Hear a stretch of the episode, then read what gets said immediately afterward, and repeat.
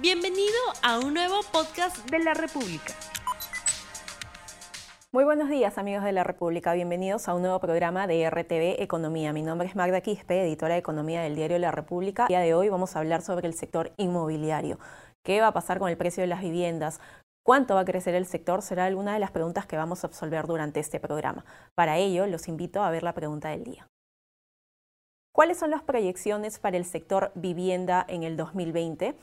Eh, los invito a que envíen sus consultas, preguntas a través de nuestras redes sociales que pueden ver en pantalla, Facebook, Twitter, Instagram, YouTube.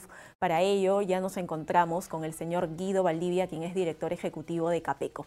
Bienvenido, señor Valdivia. Gracias por invitarme. Muchas gracias a usted por, por venir a RTV. La primera consulta sería, ¿cuáles son las perspectivas para este año del sector?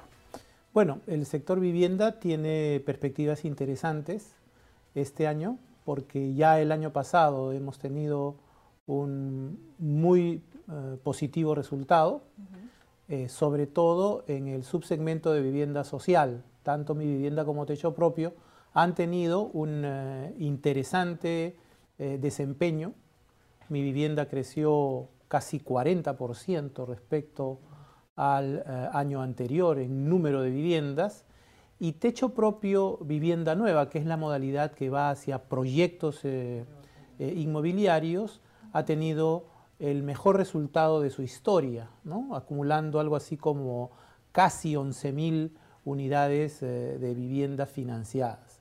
Este año, si es que no ocurre nada extraño, deberíamos tener también un año de crecimiento eh, en la ciudad de Lima podríamos bordear las 20.000 unidades habitacionales de venta y quizá lleguemos a unas 40.000 a nivel nacional. Esto todavía está eh, por debajo de las cifras que se obtuvieron eh, hace unos seis años. ¿Y esta situación por qué se da? ¿Por qué estamos por debajo de hace seis años? Bueno, porque tuvimos años en los que se tomaron decisiones administrativas muy malas que em, em, hicieron que los proyectos inmobiliarios se demoraran o que una parte de la demanda de vivienda que tenía capacidad de pago no eh, pudiera finalmente hacer visible eh, eh, sus expectativas. por otro lado, hemos tenido también problemas para generar una oferta de vivienda apropiada si nosotros quisiéramos llegar a eh, las 120 eh, mil viviendas que nosotros debemos tener para ir eh, reduciendo de una manera significativa el déficit habitacional, tendríamos que generar una oferta que supere esta cantidad. Nosotros estamos todavía muy lejos de generar una oferta de vivienda que sea de una magnitud apropiada para llegar a eh, atender esta demanda, como digo, de una manera eh, eh, apropiada. Una de las constantes críticas es las trabas burocráticas que colocaban diversas municipalidades. ¿Cómo va esa situación? Mire, em, las trabas burocráticas son uno de los cinco problemas críticos que afectan al desarrollo de la oferta inmobiliaria. ¿no? el gran problema es que muchas municipalidades consideran que eh, tienen absoluta ah, autonomía para tomar decisiones, autonomía que según su posición las lleva incluso a ir en contra de normas de carácter nacional. Algo se ha mejorado porque hace eh, tres años, cuatro en realidad, el año 2016 se modificó la ley de licencias que le da al Ministerio de Vivienda una función eh, rectora y una función dirimente en caso existan controversias en la aplicación de los procedimientos administrativos de licencia. Esto requiere un compromiso mayor del Ministerio de Vivienda para ejercer tal función y poner orden. No se trata de apabullar a las municipalidades, sino de lograr que las disposiciones de los gobiernos locales se den en sintonía con las políticas públicas y las normas administrativas y técnicas de carácter nacional. Junto a esto hay otros problemas. Uno de estos problemas es la falta de suelo urbano, que es de algún modo la principal razón por la cual los precios del suelo suben em, y no existe suficiente oferta de vivienda. Y esto lo que requiere es planeamiento urbano. Nuestros planes urbanos en general están muy retrasados. En Lima tenemos un plan del año 1990 y, y ese plan obedecía a otra realidad. El otro gran problema es la falta de agua.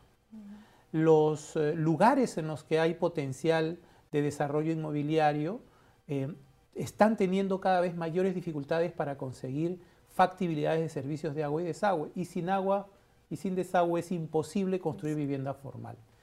Eh, bueno, son tres de los cinco principales problemas que tienen felizmente solución. Sin embargo, para alcanzar las metas del próximo año, eh, creemos que con una em, em, función o el cumplimiento de las atribuciones del Ministerio de Vivienda y la asignación de recursos en cantidad apropiada para los subsidios y créditos de los programas de vivienda social, se pueden lograr estas metas. ¿Y las perspectivas de los precios para las viviendas para este año, cuáles son? Los precios de la vivienda social eh, tienen un límite, ¿no? Porque para acceder a una vivienda social, el precio de estas viviendas no pueden superar determinados límites. Es cierto que estos precios se van actualizando eh, anualmente eh, a partir de la modificación de la UIT y también este año en algunas modalidades se han incrementado los subsidios. Más allá de esos eh, incrementos, en la vivienda social, que ya explica la mitad de las ventas que se dan en, el país, no creemos que haya un crecimiento muy fuerte. En el segmento de vivienda no social, es decir, que está por encima de los precios eh, tope de, mi vivienda, nosotros estimamos que puede haber un incremento que en la ciudad de Lima puede llegar a ser de un 3 o 4% por año. Ya los grandes incrementos de precio que se dieron en eh, los años del mal llamado boom inmobiliario eh, difícilmente se repetirán porque existe una muy fuerte limitación, que es la capacidad de pago de la gente y la voluntad de pago de de, las personas de eh, pagar por una vivienda. ¿Es buen momento o no para comprar una vivienda? Bueno, cuando uno llega a la convicción de que necesita una vivienda porque se casa o se divorcia o porque quiere tener independencia, nunca es eh, eh, mejor momento que, que, aquel en el que él percibe esa necesidad. Claro, el segundo tema es que tenga capacidad para poder pagarse la vivienda que desea y eso requiere eh, una disciplina, un programa de ahorro y un compromiso de largo plazo. Eh, es todavía muy pequeño nuestro mercado eh, de vivienda de inversión, que es la que sí está más sujeta a los vaivenes de la economía, ¿no?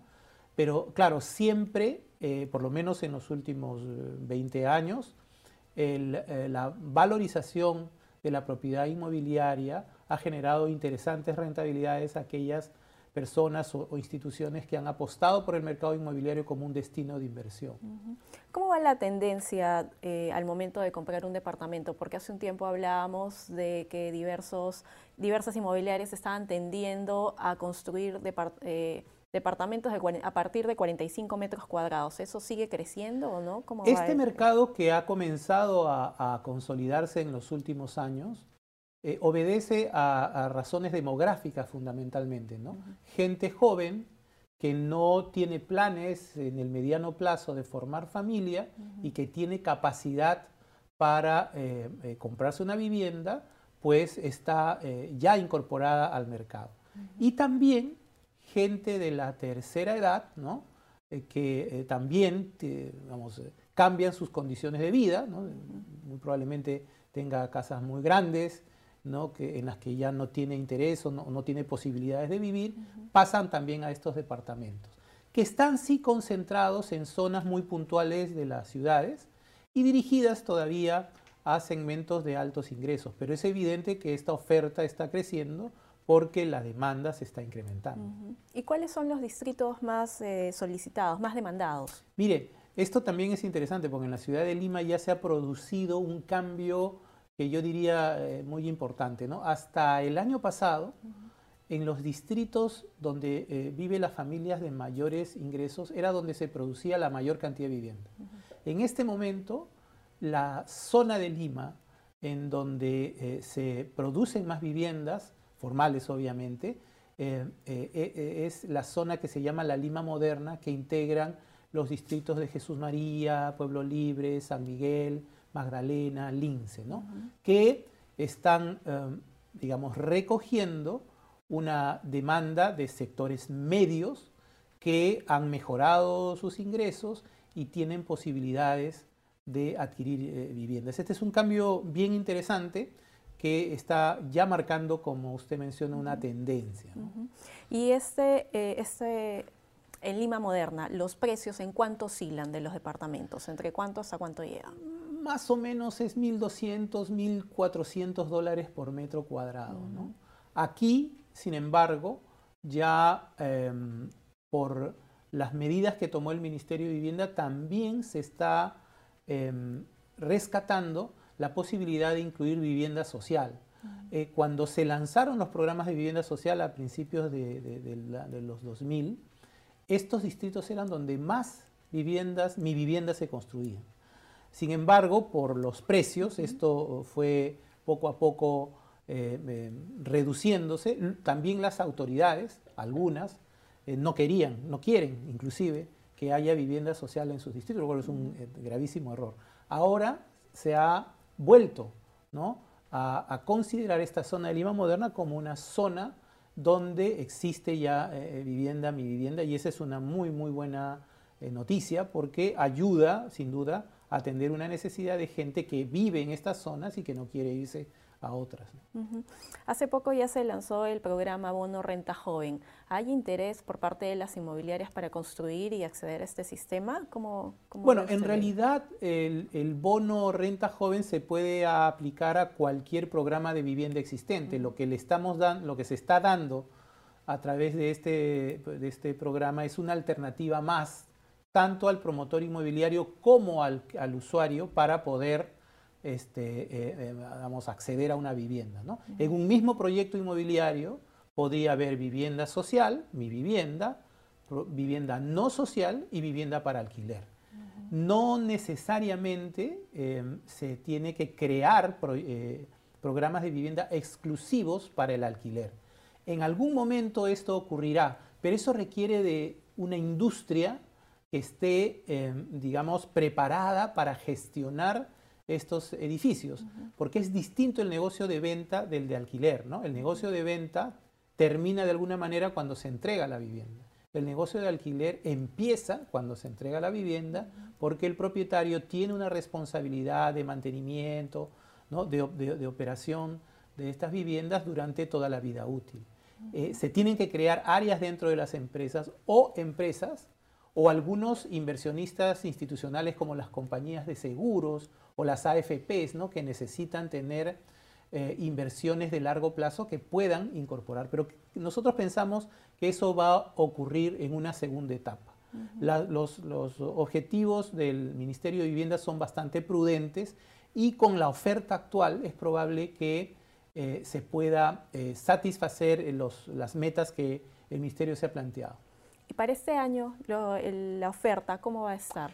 Este año tenemos todavía una oferta importante. Sin embargo, como el nivel de ventas está creciendo, si nosotros eh, no seguimos construyendo al ritmo que se necesita, podríamos el año 2021 tener menos ventas, ¿no? porque las viviendas eh, no se pueden importar, las viviendas se construyen y, además toma tiempo construirlas. Entonces, sí vemos nosotros con, eh, no, una preocupación muy grande, ¿no? pero tenemos que evitar que eh, el ritmo de construcción de, nuevas viviendas se reduzca, porque eso podría, eh, como ocurrió a partir del año 2014, generarse una escasez de vivienda y eso tiene dos consecuencias, menos venta e incremento de precios. Ahí la tarea del Ministerio de Vivienda y la voluntad de las municipalidades es muy importante para evitar que se reduzca el, incremento de la, oferta de vivienda que se ha venido dando. O sea, a partir del 2021, si es que no se comienzan a construir nuevas viviendas, subirían de precio. Si es que no se sigue construyendo al ritmo en que se vende, va a haber menos ventas, naturalmente. Eso es una cuestión aritmética. Y si hay menos unidades en oferta, hay una mayor tendencia a crecer los precios. Por eso es muy importante la acción eh, proactiva del Ministerio de Vivienda para ejercer las funciones que le concede la ley y también la voluntad, el, interés de las municipalidades de incrementar la oferta de vivienda en sus, en sus eh, respectivas zonas. Hay, hay, un dato interesante de los estudios que nosotros hacemos. ¿no? En estas zonas de Lima, casi el 90% de la gente ya vive en estas zonas. ¿no? Hay un porcentaje muy pequeño de gente que migra de otras, de otras zonas. Entonces, hay un, hay un compromiso también de las autoridades para asegurar a los hijos de sus vecinos un lugar para vivir en el mismo distrito o en la misma zona donde vive actualmente. Y eso creo que es eh, muy importante desde el punto de vista social y urbano. Perfecto, señor Valdivia. Ya tenemos una pregunta. Milar Espinosa, para acceder al programa de mi, de mi vivienda es un caso. Imagino que es, o sea, se refiere a que es un poco complicado. Bueno, el programa Mi Vivienda tiene, como todo eh, programa social del Estado, algunas condiciones. Por ejemplo, uno no puede ser propietario de una vivienda para acceder a un crédito Mi Vivienda. Sin embargo, hay ah, una serie de ventajas. ¿no? La principal ventaja es que las tasas de interés son en soles y, son tasas fijas durante todo el plazo eh, de, otorgamiento del crédito, de pago del crédito. Eh, y como hemos mencionado, los precios de las viviendas tienen un tope, ¿no? no pueden superar determinado límite. Sí es cierto que hay un descalce todavía entre la demanda y la oferta de vivienda, en particular viviendas que estén por debajo de los 40 mil dólares de precio. Hay mucha demanda insatisfecha en estos segmentos. Eh, eh, más del, 80% de la demanda es eh, demanda de vivienda social en Lima Metropolitana. Por eso el esfuerzo principal es generar más oferta. Para generar más oferta necesitamos planes urbanos que promuevan suelo urbano, inversiones de agua y desagüe que, que, se dirijan a estos proyectos y simplificación administrativa. Y por supuesto, asegurar que el Estado dé los recursos de manera creciente para que más familias puedan beneficiarse de estos proyectos. Pero es evidente que todavía estamos muy lejos de tener una oferta que calce con las necesidades de la demanda. Hay mucha más demanda que oferta y me imagino que en ese sentido va la observación. ¿Y cómo estamos en el sector comparado con otros países de América Latina? Pues estamos relativamente, eh, digamos, si nosotros nos comparamos con México, Colombia y Chile, que son los países, digamos, bueno, por lo pronto de la Alianza del Pacífico, y luego que han tenido una política de vivienda muy consistente en el tiempo, estamos bastante lejos. Eh, eh, los colombianos, los chilenos eh, producen más de 100.000 o 120.000 viviendas por año con mucha facilidad. Inclusive en Colombia ha habido años en los que han duplicado ese volumen. México produce medio millón de viviendas formales. Nosotros, pues este, si todo va bien, podemos llegar a 40.000 este año. Entonces deberíamos triplicar esa cifra para poder comenzar a atender de una manera adecuada el, gran déficit habitacional que ustedes han mencionado antes de la entrevista. Perfecto, señor Valdivia, se nos acabó el tiempo. Muchísimas gracias por haber estado en RTV Economía. Esperamos tenerlo en otra oportunidad. Muchas gracias a ustedes por su audiencia. Hemos estado con el señor Guido Valdivia, director ejecutivo de Capeco, quien nos señala que es necesario que se construyan 120 mil viviendas al año para reducir el déficit. Muchas gracias por su audiencia. No olvides suscribirte para que sigas escuchando más episodios de este podcast.